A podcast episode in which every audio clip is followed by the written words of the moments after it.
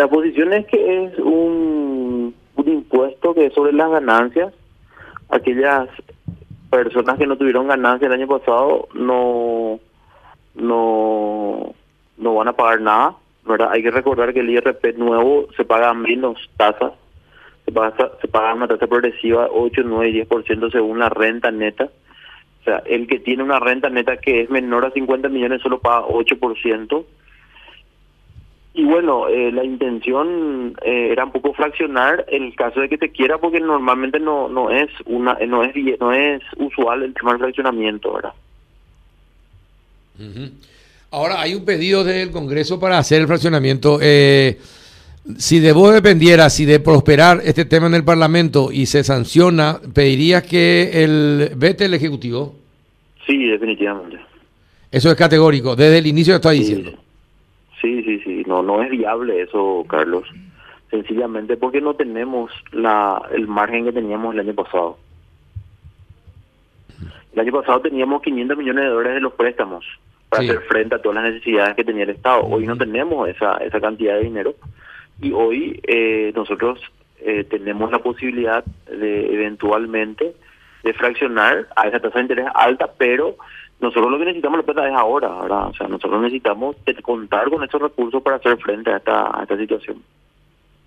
Juanito. O sea, el, el, el, gasto presupuestario está de esa forma y no podemos compararnos con el sector financiero ni bancario, ¿verdad? Muchos decían, algunos especialistas decían, el, la tasa de interés de la tarjeta es más barata, pero la finalidad es diferente, ¿verdad? Eh, no podemos comparar, no, no, no tenemos punto de comparación, ¿verdad? Cuando vos te vas a prestar en el banco, vos tenés que poner una garantía, ¿verdad? Nosotros no le pedimos nada eh, y, lógicamente el costo del dinero, ¿verdad? Nosotros lo que necesitamos es parte de tu ganancia tiene que ir al Estado, ¿verdad? Esa es la obligación eh, genuina y ese es el ingreso genuino que tiene el Estado, ¿verdad?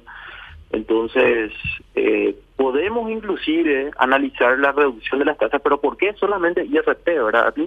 Eso es lo que más me llama la atención, Carlos, ¿verdad? O sea, en todo caso, si vamos a ayudar, vamos a ayudar a todos, a los que son contribuyentes del impuesto a la renta empresarial, a los del selectivo del consumo, a los del IVA, o sea, vamos a todos ayudar de, de, igual manera, porque solo al sector justo que tiene más dinero que el que tiene mayor capacidad, porque no es el, no es el, el funcionario que gana salario mínimo nomás el que paga IRP, el que tiene un poco más.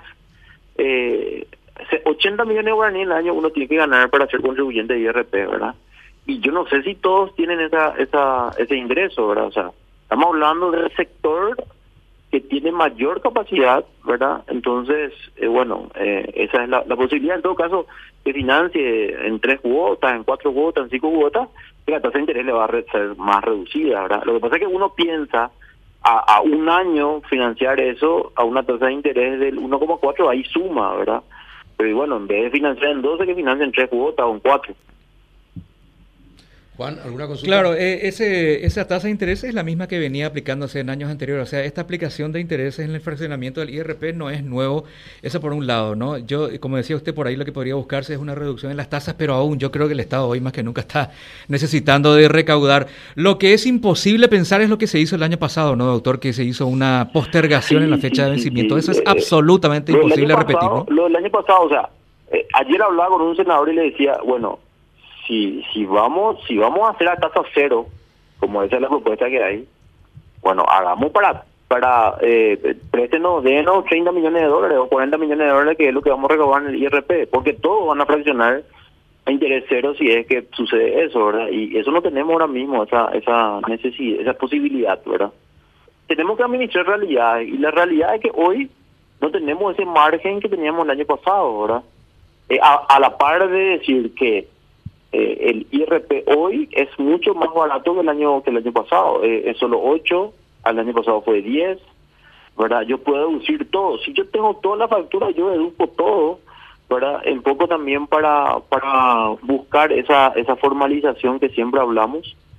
Y bueno, eh, yo lamento mucho verdad que, que se tenga que recurrir a medidas populistas, pero en realidad eh, vamos a analizar un pedido de disminución, eso es un análisis del, eh, de todos los impuestos, no solamente del IRP. Perfecto, está bien, está claro. una, una, cosita más. En el caso de que salga esta norma de que se apruebe y el presidente no lo vete, va a, beneficiar solamente a aquellos cuyo vencimiento aún no han llegado. Ahora, los que ya nos vimos vencidos, digamos, y pagamos, no nos veríamos beneficiados por aquello de la irretroactividad. Y, y, claro, así mismo. sería una situación de injusticia otra vez. Yo, por eso creo que no es viable y nosotros vamos a pedir el veto en caso que se apruebe.